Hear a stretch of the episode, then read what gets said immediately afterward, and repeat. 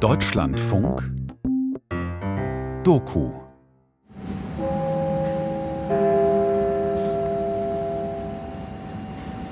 Meine Damen und Herren, an Gleis 11. Ihr Zug fährt jetzt ab. Bitte steigen Sie ein. Vorsicht an den Türen und bei der Abfahrt des Zuges. Vielen Dank. Donnerstag, 20.11 Uhr. Hamburg-Altona. Nightjet 491, die zehn blauen Waggons mit roten Längsstreifen der österreichischen Bahn setzen sich in Bewegung. Endstation Wien. Ziel meiner Reise Athen. Am Montag habe ich dort Termine und schon jetzt bin ich gespannt, ob das klappen wird. In meiner Jugend vor knapp 50 Jahren bin ich zum ersten Mal mit Interrail in die griechische Hauptstadt gefahren. Damals war der Interrail-Pass noch aus Papier. Heute befindet er sich auf meinem Smartphone. Innerhalb von zwei Monaten kann ich zehn Fahrten damit machen. Preis 361 Euro für Senioren ab 60, zweite Klasse. Nach dem Hauptbahnhof komme ich dann zu Ihnen und dann besprechen wir alles weitere und machen das Organisatorische, wenn das recht ist für Sie und dann fühlen Sie sich frei. Vielen Dank. Gerne. Ohne Flugzeug durch Europa. Langsamer reisen, mehr erleben. Von Egon Koch.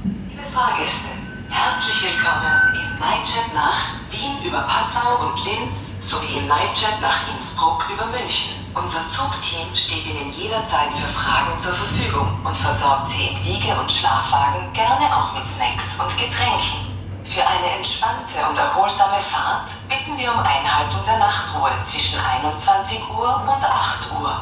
Wir wünschen eine angenehme Reise. Schlafen Sie gut und träumen Sie schön. Im Liegewagen hat mir Schaffner Alexander Wojtowitz ein Abteil zugewiesen.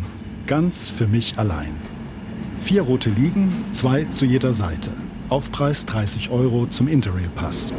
Über dem Fenster klebt eine Fototapete. Motiv schneebedeckte Berge mit See.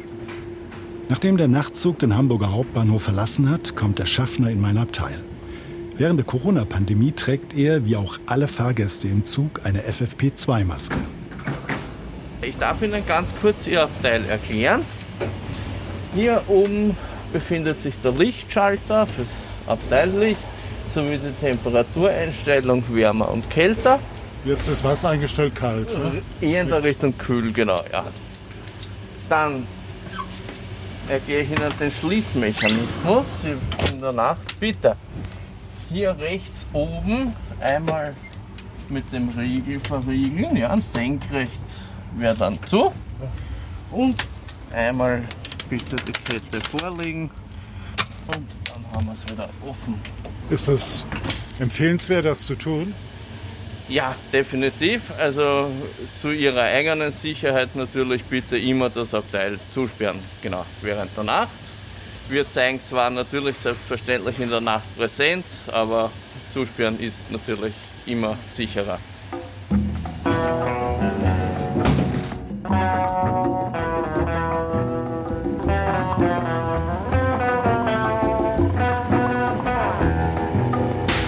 Bin Wagen 262 und habe Abteil, ich glaube 65. Jetzt gehe ich mal hier rum und gucke, ob jemand mit mir spricht.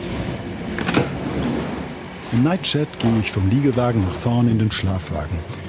Hier lässt es sich komfortabler nächtigen, dafür aber auch teurer. Der Nachtsteward öffnet mir die Tür zum Abteil von Daniel Steller. Ich bin Arzt und habe eine Weiterbildung in Linz, die genau, ich hoffe, dass ich da ein bisschen was mitnehmen kann. Es sind ja jetzt schwierige Zeiten gerade und ich fliege nicht gerne und ähm, bin deswegen mit dem Zug unterwegs.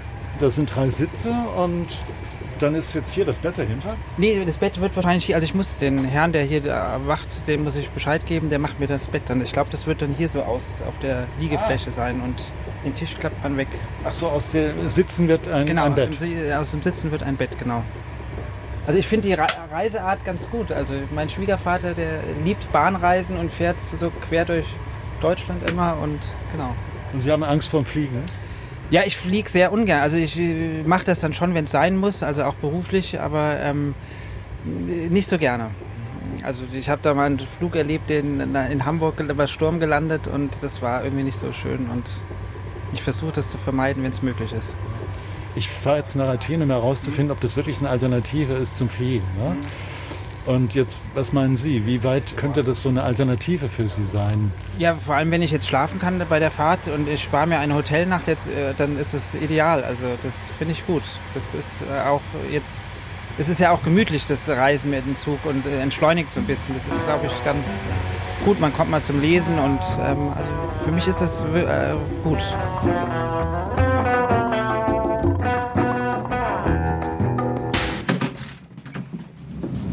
Gegen 22 Uhr steigt in Hannover eine junge Frau in den Liegewagen ein. Sie trägt mehrere Instrumentenkoffer bei sich. Der Schaffner führt Laura Dümpelmann in mein Nachbarabteil.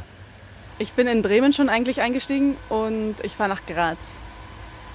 Ja, also ich studiere in Graz offiziellerweise und ja, also ich habe Blogunterricht, ich studiere alte Musik und alle unsere Dozenten, die kommen eigentlich auch immer nach Graz quasi. Die wohnen nicht dort, die meisten. Graz ist eine kleine Stadt, Bremen ist eine kleine Stadt, fliegt sowieso nichts direkt. Es lohnt sich für mich überhaupt nicht. Ich habe Instrumente dabei, also es ist immer, ich mag sie gerne, gerne nah an mir haben, so, dass nichts passiert.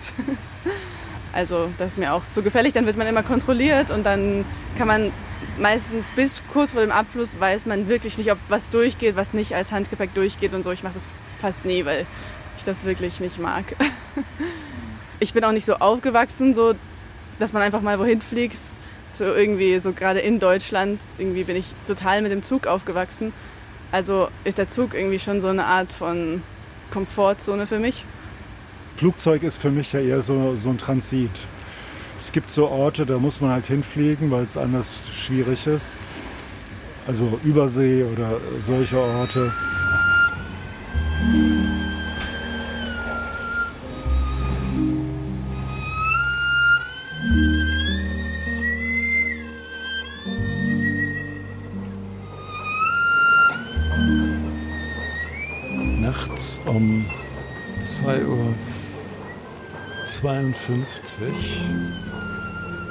Hält der Zug in Nürnberg Hauptbahnhof. Kein Mensch ist hier, die Rolltreppe rattert. Er steht.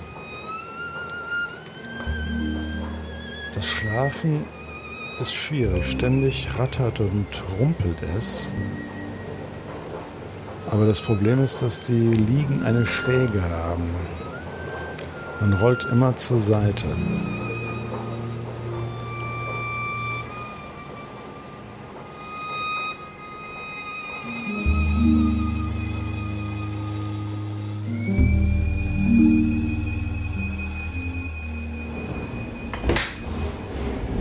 Gegen 8 Uhr morgens, der Zug hat eine Stunde Verspätung, steigt Laura Dümpelmann in Linz aus. Morgen. Hallo. Wie war's denn die Nacht? Ganz okay. Ja? Ja, Sie schlafen können? ja schon, schon Ja? einige Stunden, ja. Ja. Bist du frisch und munter jetzt? Es geht, es geht weiter nach Graz. Gute Fahrt. Ihnen auch,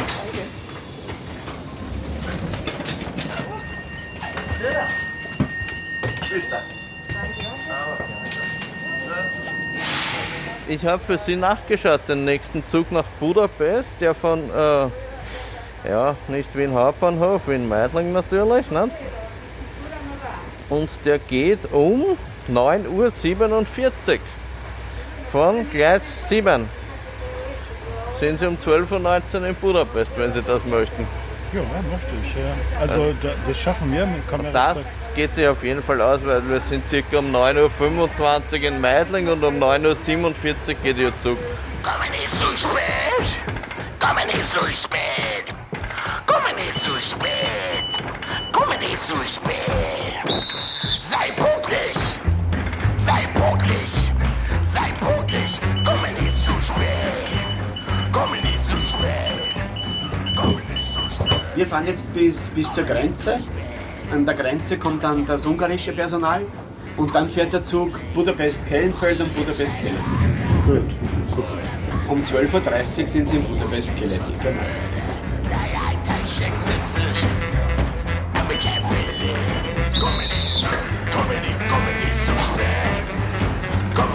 Das war knapp in Wien-Meidling. Also erst schicken sie uns auf Gleis 7 für den Zug nach Budapest und dann wieder zurück auf Gleis 6.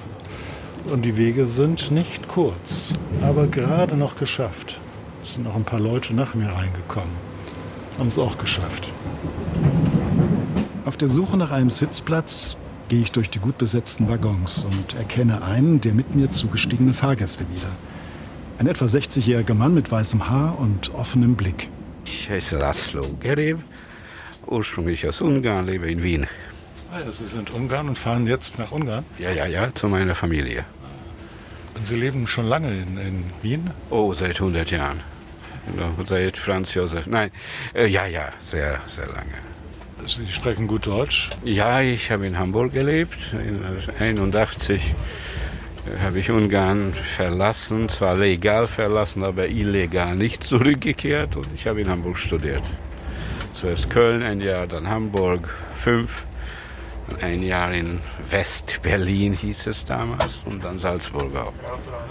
Das haben Sie studiert? Ich habe Musik studiert, Klavier-Konzertfachdiplom gemacht in der Musik. Damals hieß das noch Musikhochschule, jetzt ist das schon Musikuniversität. Also wenn Sie 81 weggegangen sind, dann war das ja noch damals so die sogenannte Spaltung zwischen Ost und West, eiserner Vorhang. Sie sind in Deutschland geblieben. Eigentlich Ja. sollten Sie zurückkommen. Wie sehen Sie denn jetzt heute die Situation Ungarn, Europa? Westliche Medien berichten ja immer sehr kritisch über politische Situation. Wie ist das? Wie sehen Sie das? Ja, ehrlich, gesagt, ich bin verzweifelt. Also Ungarn hatte eine Chance, ein europäisches Land zu werden. Und jetzt ist eine Massenhysterie gegen Westen ausgelöst von dieser Regierung. Äh, Das ist natürlich meine Meinung. Die, die, Gehirne sind durchgewäscht. Katastrophe. Ich finde es eine Katastrophe. Es ist ein offener Faschismus. Es wird klar gesagt, wer nicht für diese Regierung ist, ist kein Ungar. Und Sie sind Musiker und arbeiten als Musiker? Als Lehrer, hauptsächlich als Lehrer. Zwar jetzt seit einiger Zeit äh, auch se- selber ar- arbeitslos. Äh, Die Schule, äh, die zwei Konservatorien, wo ich unterrichtet habe, Klavier und Kammermusik, haben zugemacht, teils wegen Covid. Privatschüler einfach hoffnungslos. Aber ich bin in Verhandlung. Über 80 Bewerbungen habe ich ausgeschickt im letzten Jahr. Und jetzt sogar in, in Deutschland habe ich, führe ich Verhandlungen mit einer Schule in München zum Beispiel. Also ich habe eine Einladung für ein Konzert zu spielen im nächsten Jahr in Griechenland. Ich habe zwei große Kinder und einen Minisohn, knapp zwei Jahre alt. Also ich habe einiges zu tun.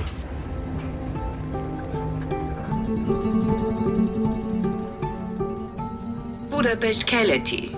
Dieser Zug endet hier. Auf Wiedersehen. This train ends here. Goodbye.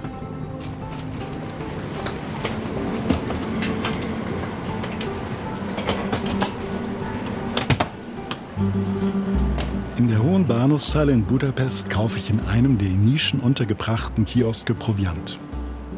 Durch alte quietschende Holztüren betrete ich den internationalen Fahrkartenschalter. Ich muss mir noch eine Reservierung für den Nachtzug besorgen, nach Craiova im Südwesten Rumäniens. Für die von mir genutzten Züge gibt es nämlich kein europaweites Online-Buchungssystem. Tessék, jó napot! Hello. Hello. You speak English? Little, yeah. Hello. Um, I have an Interrail pass. You have Interrail? Yes, Yeah? and I need a reservation. For today, I want to go to Sofia, No train to Sofia.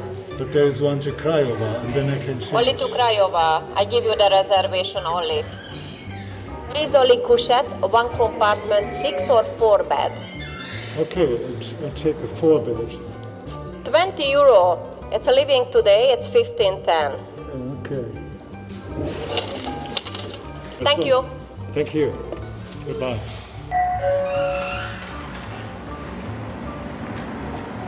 Here, 62. Okay, place 62 Yeah, yeah. to Craiova. Yes. Okay, thanks. Freitag 15 Uhr. Mit der Reservierungsnummer 62 für den Liegewagenplatz nach Craiova steige ich direkt hinter der Lokomotive in den blau-weißen Waggon. In meinem Abteil treffe ich den jungen Niederländer Thomas van Wageningen an. Erstaunlich, man hat uns zusammengelegt, obwohl alle übrigen Abteile frei sind. I got 62. What is it? Oh, that's right here. Down here. Yeah. You're from Hungary? Uh, no, I'm from the Netherlands. Okay. I'm German. Okay, cool. nice to Thomas ist auf dem Weg von Utrecht in die rumänische Hauptstadt Bukarest einen Freund besuchen. Klar, ich muss ihm die Frage aller Fragen stellen. Wieso nimmst du für diese rund 2200 Kilometer lange Strecke den Zug und nicht das Flugzeug? The first couple times I went to Romania, uh, it was with the plane. Die ersten Male sei er mit dem Flugzeug nach Rumänien gereist, sagt er. Aber in den letzten Jahren ist er Umweltbewusster geworden, möchte innerhalb Europas, wenn möglich, mit dem Zug fahren. Uh, especially. Laut dem deutschen Umweltbundesamt verursacht ein Flug pro Person und zurückgelegten Kilometer viermal so viel CO2-Emissionen wie eine Zugfahrt. Dafür braucht Thomas von Utrecht nach Bukarest mit dem Zug aber eineinhalb Tage. Mit dem Flugzeug wäre die Strecke in zwei Stunden geschafft. Diese Verzögerung muss man sich leisten können. So, what's your profession? What are you doing? Uh, right now, I'm in between jobs and kind of still figuring it out. I work for a, a political non-profit organization. as Thomas erzählt, dass er seinen Platz in der Gesellschaft oder gar in der Welt noch sucht. Auf der langen Zugreise denkt er darüber nach, einen Beruf zu finden, der ihm ein Einkommen sichert und gleichzeitig sein Leben erfüllt. Er wäre gerne Schriftsteller. uh, it means I write a little bit, and I'd like to write a little bit more than that. yeah. Das wird jetzt spannend. Der Zug hält. Jetzt sind hier ja, wahrscheinlich Zöllner eingestiegen, die die Pässe sehen wollen oder sind Sicherheitsleute. Weil Rumänien gehört nicht zum Schengen-Raum und Bulgarien auch nicht. Und deshalb wollen die hier die Pässe sehen. Gut, dass ich einen dabei habe. Passport? Yeah, sit down, please. Yeah, sure. Sit down. Yeah, after me. Sit down. Yeah, I, I, I sit down. What's, what's wrong? Passport. Freitag, 22 Uhr. Pass- und Impfkontrolle durch einen rumänischen Grenzpolizisten. Sein Befehlston versetzt mich in die Zeit des Kalten Krieges zurück. Vaccine do you have? Yes, I have. You want to see? Just a second. Thank you. You're Bye. welcome. Good night. See, Thomas, this was the unfriendly version. In den 70er Jahren auf meiner ersten Interrail-Fahrt nach Athen bin ich mit meinem Freund in Zagreb ausgestiegen. Damals gehörte die Stadt noch zu Jugoslawien. Übernächtigt haben wir uns in einem Park auf einer Bank ausgestreckt. Es dauerte keine Minute, bis uns ein Polizist herrisch verjagte.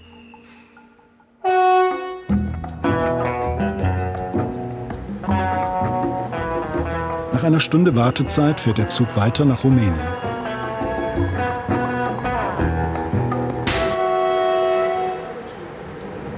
5 Uhr morgens, ich bin gerade in Craiova angekommen. Der Bahnsteig ist beleuchtet. Ein paar Leute stehen auf dem Bahnsteig. Und jetzt ist gerade der Zug, in dem ich von Budapest gekommen bin, nach Bukarest weitergefahren mit Thomas im Schlafabteil, den ich jetzt nicht geweckt habe.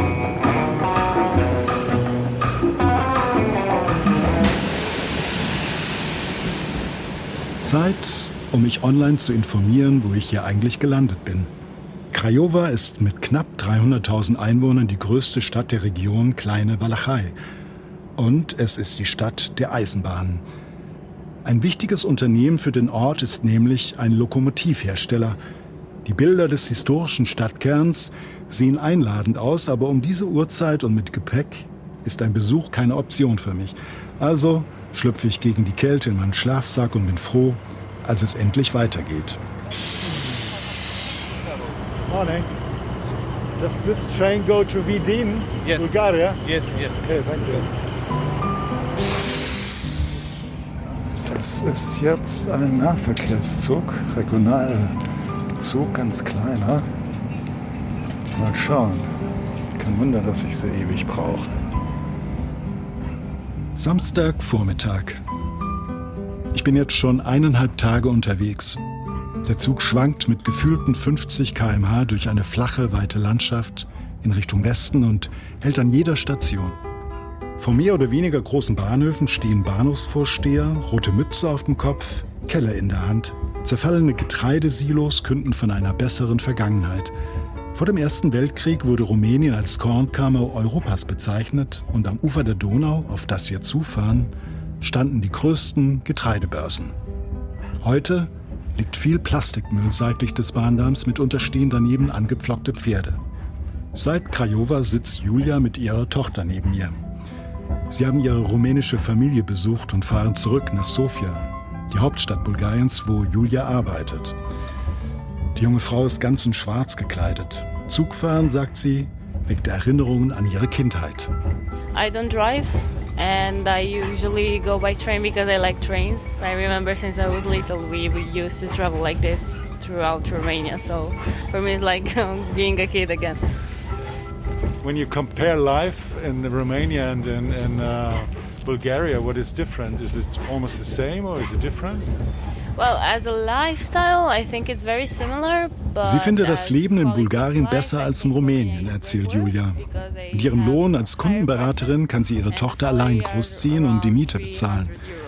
Das könnte sie in Rumänien mit demselben Job nicht. Denn dort seien die Löhne niedriger, die Lebenserhaltungskosten aber vergleichsweise hoch.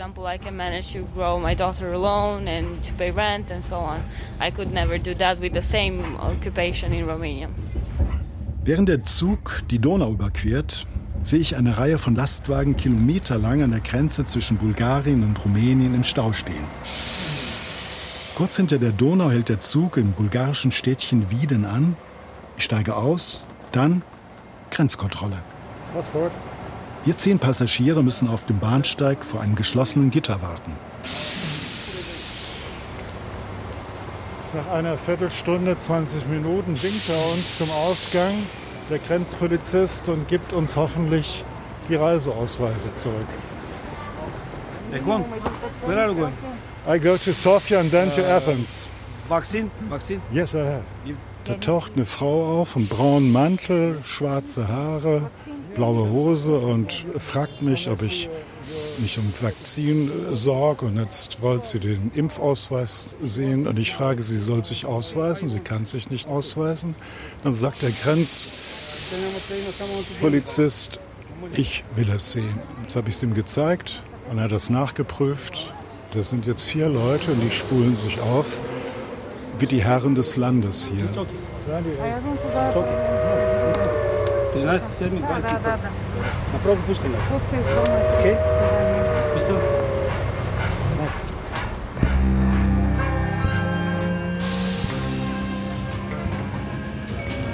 Ich sitze im Zug nach Sofia, auch ein Regionalzug, der jetzt fünf Stunden braucht, bis er in der Hauptstadt ist, Bulgariens. Wie man hört, ob ich das, kann ich ein Fenster öffnen. Es war auch dringend nötig, weil er total heiß war hier drin. Und es ist auffallend, dass die Menschen hier in Bulgarien im Zug keine Maske tragen. Warum auch immer. Nach dieser scharfen Kontrolle vorhin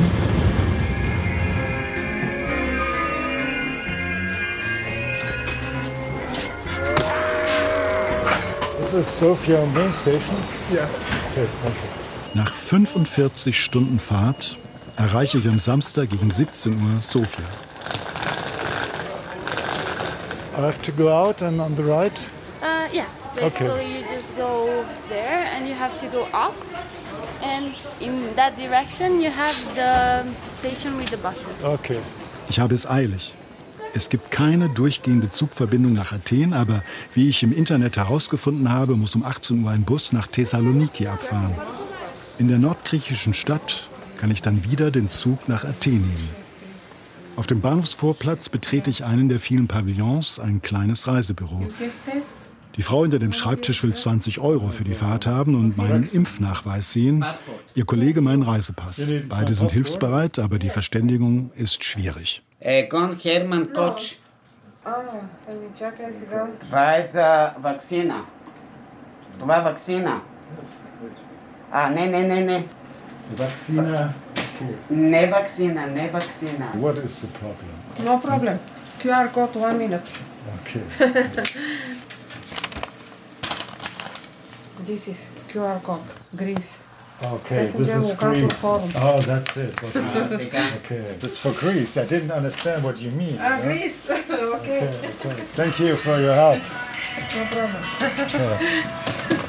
Thank you.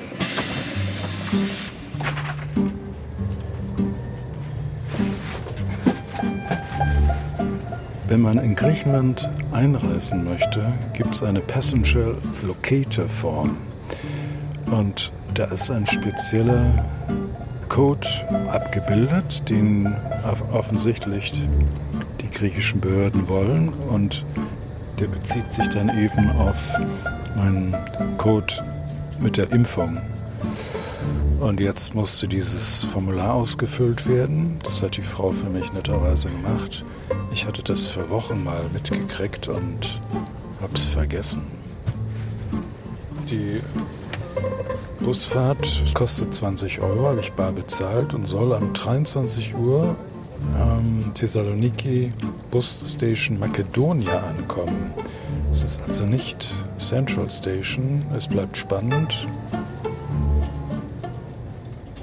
Auf der Fahrt von Bulgarien nach Griechenland wechseln sich zwei bulgarische Fahrer im weißen Überlandbus ab. Wir sind etwa zehn Fahrgäste, keiner spricht Englisch. Bis auf die junge Faith. Nach etwa drei Stunden gegen 21 Uhr komme ich an der Grenze nach Griechenland mit der Schülerin ins Gespräch. Sie ist halb Bulgarin und halb Griechin und mit ihrer Mutter unterwegs. I came to see my family as I'm half from there. And now I'm coming back to Greece to where I have school. I go to school there and to see my father that lives there Where do you live in Thessaloniki? in Athens. Athens. So you go by by train tomorrow? Or how do you get to Athens? Uh, by bus. This bus stops at Athens too. Von Faith erfahre ich, dass der Bus nach Athen und sogar bis in die Hafenstadt Piräus fährt. Yes, this bus. When do we arrive in Athens? At 5 a.m., I think. Five and a half. In the morning? Yes. Good to know. Auch wenn im schaukelnden Bus kaum an Schlaf zu denken ist, entscheide ich mich, bis nach Piräus durchzufahren. Für einen Aufpreis von 40 Euro. 471 Euro habe ich jetzt insgesamt für die Reise bezahlt. Reisedauer zweieinhalb Tage. Ein Flug von Hamburg nach Athen würde um die drei Stunden dauern und ist schon für 160 Euro zu haben.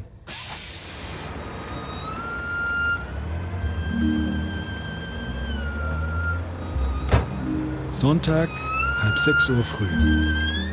Um diese Zeit kann ich noch nicht in meine Unterkunft in Athen. Also steige ich nach über 2800 Kilometern an der Endstation in Piräus aus. Der Hafenstadt vor Athen. Stehe ich für 24 Hours Illy. Direkt gegenüber dem Hafenbecken mit den Fähren. Da liegt gerade eine dicke Fähre an, fährt rückwärts rein. Alles noch im Dunkeln, Lichter. Und hier bin ich nun. und trinke einen Cappuccino und habe noch ein Wasser dazu gekriegt.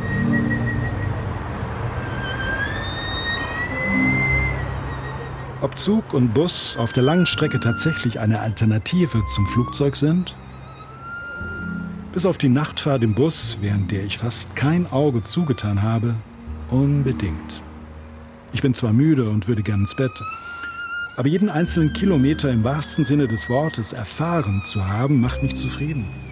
Und jede Begegnung hat mir auf der Reise eine andere Lebenswelt eröffnet. Das Befremden nach einem Flug, dass mein Körper zwar gelandet ist, aber meine Seele noch irgendwo in der Luft schwebt, habe ich nicht. Ich bin ganz und gar angekommen.